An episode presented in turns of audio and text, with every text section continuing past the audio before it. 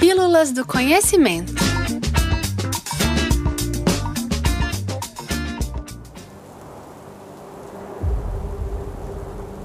A primeira bomba atômica do mundo explodiu em Los Alamos, um deserto no estado do Novo México, nos Estados Unidos.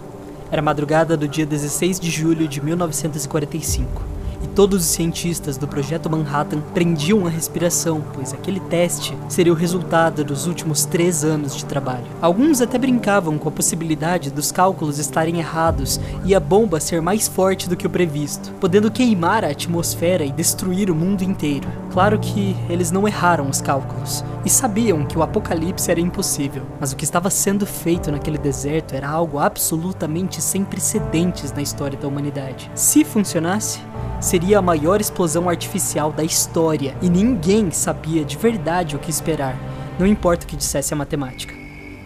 Então, às 5h29 da manhã, a bomba chamada Gadget, que quer dizer ferramenta em inglês, explodiu. O clarão que tomou o céu por alguns segundos foi tão brilhante quanto um pequeno sol. O estrondo percorreu quilômetros e uma nuvem no formato de um cogumelo subiu por 12 quilômetros de altura, enchendo o ar de poeira e radioatividade. A onda de choque, o estrondo, a luz e o calor surreais deram a notícia para todos naquele deserto. A bomba funciona. O sucesso do teste Trinity foi uma virada de chave para o contexto científico e político do mundo inteiro, e a criação de uma bomba tão poderosa quanto a bomba atômica praticamente reescreveu as regras da política internacional. Neste episódio, a gente vai conhecer um pouco da ciência de uma bomba nuclear e também seu impacto no mundo moderno. Antes da gente conversar sobre isso, eu queria lembrar vocês que o novo calendário astronômico do museu já está disponível online. Nesta edição, a Kate e Jojo encontram um tesouro perdido de uma antiga civilização e descobrem os objetos do céu profundo. O link para acessar o novo calendário e também mais informações sobre o projeto está na descrição desse episódio. Então depois que acabar, vocês vão lá. Agora, bora para nossa história. Uma questão importante é entender que essa bomba não foi criada por uma única pessoa. Por mais que a história acredite o feito a Oppenheimer, dando para ele títulos dramáticos como o Prometeu Americano e outras coisas assim, ele foi um dos vários cientistas envolvidos na construção da bomba. No início do século XX, a física e química atômicas estavam a todo vapor tentando entender o funcionamento de elementos radioativos, propriedade que havia sido descoberta e comprovada recentemente. Pessoas do mundo inteiro experimentavam e criavam projetos para descobrir tudo que podiam sobre a natureza de um dos protagonistas dessa história. O átomo. Um átomo é a menor parte de toda a matéria. Tudo que existe é feito por átomos. E esses átomos são compostos por um núcleo de carga positiva, formado por prótons e nêutrons, e orbitado por partículas de carga negativa, os elétrons. Existem vários átomos diferentes para cada elemento da nossa tabela periódica, e eles podem variar em algumas características básicas, como tamanho, massa, peso, estabilidade e quantidade de energia contida dentro deles. E a forma de estudar esses caras durante a década de 30 era basicamente jogando várias partículas em cima dos átomos da tabela periódica para ver o que acontecia com eles. Em 1934, o químico italiano Enrico Fermi estava fazendo exatamente isso, jogando nêutrons em vários elementos da tabela periódica, modificando sua estabilidade e indicando a possibilidade de se produzir em laboratório novas espécies nucleares, incluindo elementos mais pesados que urânio, de massa atômica 92. Isso foi uma novidade, pois, na natureza, elementos muito pesados, ou seja, basicamente elementos que possuem uma massa atômica muito alta e átomos formados por muitos prótons e nêutrons, são extremamente difíceis de serem encontrados, pois são altamente instáveis. Na verdade, são tão instáveis que eles costumam decair naturalmente, isto é, se desfazer, emitindo energia e matéria no ambiente.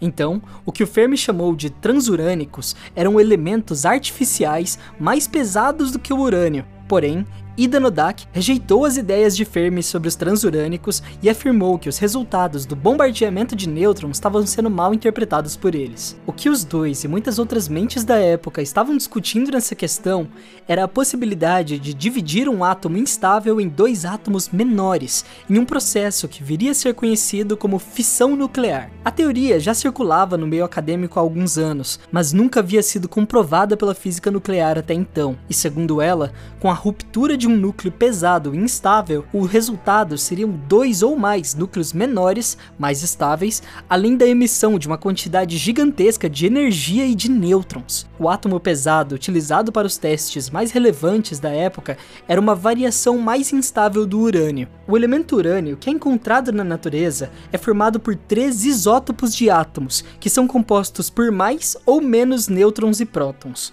O núcleo do urânio 238, por exemplo, que é a versão mais comum e estável do metal, possui 146 nêutrons em seu núcleo.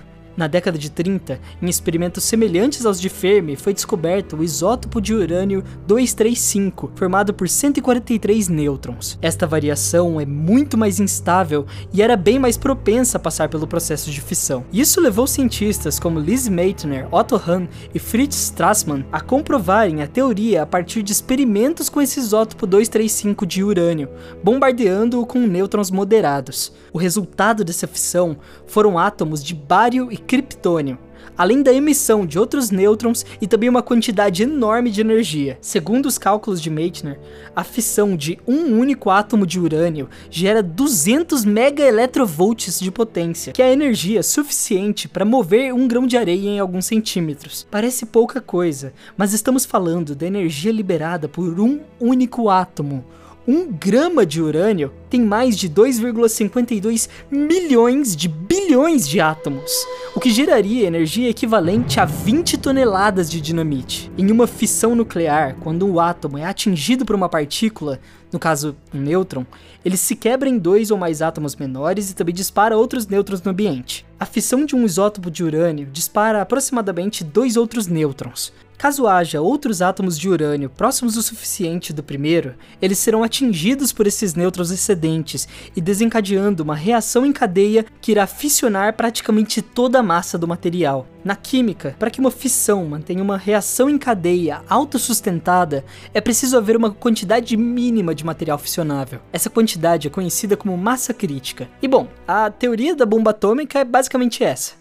Se você tiver uma quantidade suficiente de urânio instável para atingir massa crítica, o que dá mais ou menos 60 kg de urânio, tudo que você precisa fazer é deixar eles bastante pertinho e então disparar um nêutron contra um dos átomos para ter uma explosão com força de aproximadamente 15 quilotons ou 15 mil toneladas de dinamite. Mas bom, essa é a teoria. Todas essas descobertas se desenrolaram no contexto da pré-Segunda Guerra Mundial, o que alertou as potências da época, tanto dos países aliados quanto os do eixo, para a possibilidade científica da criação de uma arma de destruição em massa com potencial destrutivo superior a todos os arsenais do planeta. Isso desencadeou uma corrida armamentista para produzir a dita superbomba. O projeto Manhattan, do qual a gente falou no comecinho desse episódio, foi o programa científico e militar estadunidense em parceria com os países aliados para produzir em segredo a nova arma, juntando dezenas das mentes mais brilhantes da época, tanto americanos quanto refugiados da guerra. O projeto se tornou uma das maiores operações do gênero. Contando os cientistas, cerca de 100 mil pessoas participaram do projeto bilionário e contribuíram em múltiplos níveis, direta e indiretamente, para a construção das primeiras bombas atômicas do planeta. Toda a empreitada era chefiada pelo físico Robert G. Oppenheimer, mas tinha acompanhamento minucioso e constante de políticos e militares de alta patente devido à confidencialidade e importância bélica do projeto para a guerra. O resultado do projeto Manhattan foi a construção de três bombas atômicas. A primeira explodiu no deserto, no teste do qual falamos mais cedo. Ela pesava 4 toneladas e funcionava a partir de um núcleo de implosão de plutônio, um material mais pesado e com maior potencial energético e destrutível que o urânio. O núcleo ficava no centro de uma grande bola de metal revestida com vários explosivos convencionais e também circuitos sincronizados o sistema elétrico dispara um sinal simultâneo para todas as cargas que explodem ao mesmo tempo. Essa primeira explosão condensa o plutônio até atingir sua massa crítica, que é quando vai ocorrer a fissão. A explosão liberou cerca de 20 quilotons de potência. Por ser um teste controlado, não houveram vítimas diretas da explosão, porém, devido à grande quantidade de poeira, de ventos e material radioativos lançados no ar, vários habitantes das proximidades do deserto de Los Alamos foram afetados com problemas de radiação ao longo prazo. A segunda bomba foi disparada menos de um mês depois, no dia 6 de agosto de 1945. A detonação não foi em um deserto nem em um teste controlado, mas em um ataque real. O alvo escolhido foi a cidade japonesa de Hiroshima. A bomba, conhecida como Little Boy, pesava 4 toneladas e meio e funcionava com um simples sistema, onde uma peça de urânio enriquecido seria disparado com muita força contra uma peça maior do mesmo material, resultando na fissão e na explosão nuclear. Naquele dia, o Sol nasceu duas vezes sobre Hiroshima.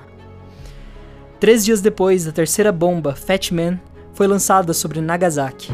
Era bastante parecida com a do teste Trinity e tinha muito mais potência destrutiva do que a Little Boy. Após esse segundo ataque, o Japão anunciou sua rendição aos Estados Unidos. Os dados sobre os números dos mortos pelos dois ataques foram amplamente recalculados com o passar dos anos, o que torna a estimativa da escala do desastre difícil de se dizer com certeza.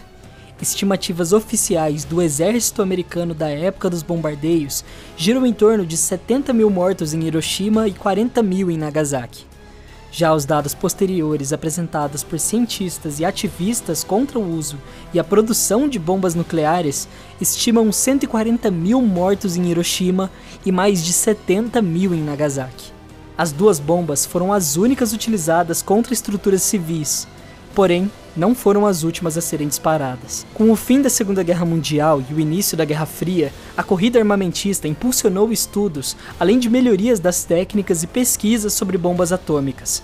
Afinal, um poderio tão assustador e gigantesco era bastante útil se você quisesse ameaçar e devastar países inimigos, caso fosse necessário. Centenas de testes foram realizados durante esse período e o arsenal nuclear das potências da época crescia incansavelmente.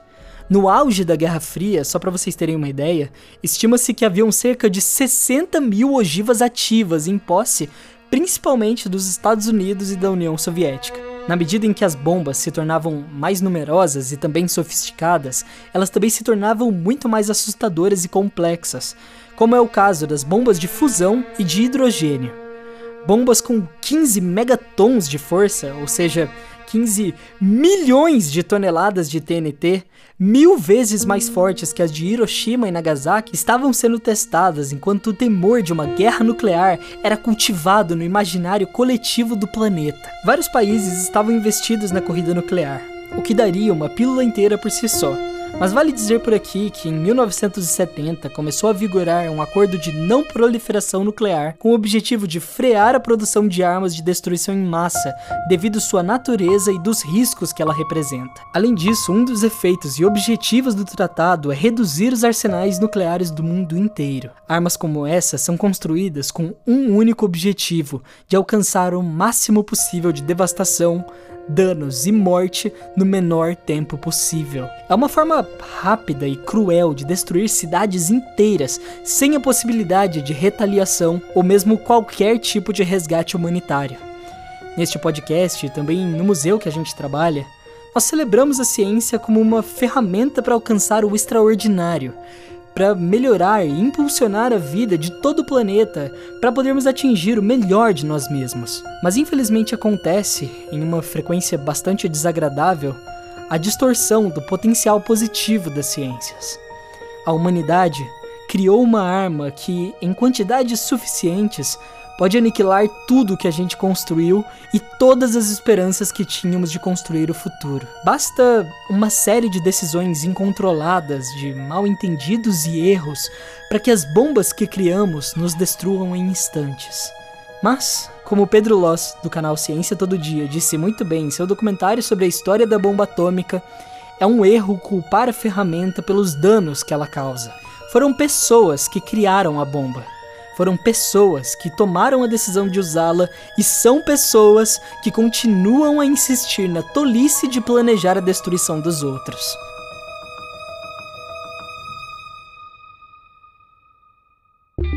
Essa foi mais uma pílula do conhecimento. Se você gostou e nos ouve pelo Spotify, pode nos avaliar clicando naquela estrela que fica no perfil do programa, tomando apenas um segundo do seu tempo.